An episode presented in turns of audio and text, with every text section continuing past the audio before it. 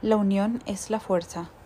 Este camino debe ser recorrido por cada uno de manera totalmente individual, pues el transcurso de los procesos que se vivenciarán, se apreciarán y observarán son indiscutiblemente intransferibles debido a los planes de las conciencias luz, que son en lo absoluto singulares en cuanto a los propósitos o finalidades para cada uno de esos dioses en desarrollo evolutivo.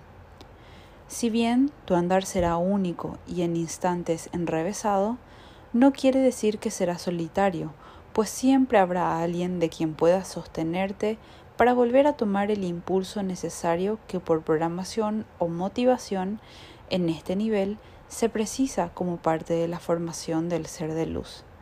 Sin embargo, la división entre contenedores formará parte de los variados planes que se han designado para la misma enseñanza y preparación de las conciencias luz.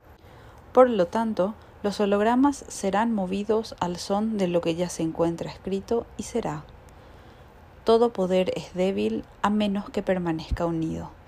Una frase que en este sendero del guerrero debe ser reflexionada, discernida y llevada a la acción. ¿Y tú, ¿Realmente llevas a la acción o estás en proceso de descubrirla? De Esmeralda Maldonado.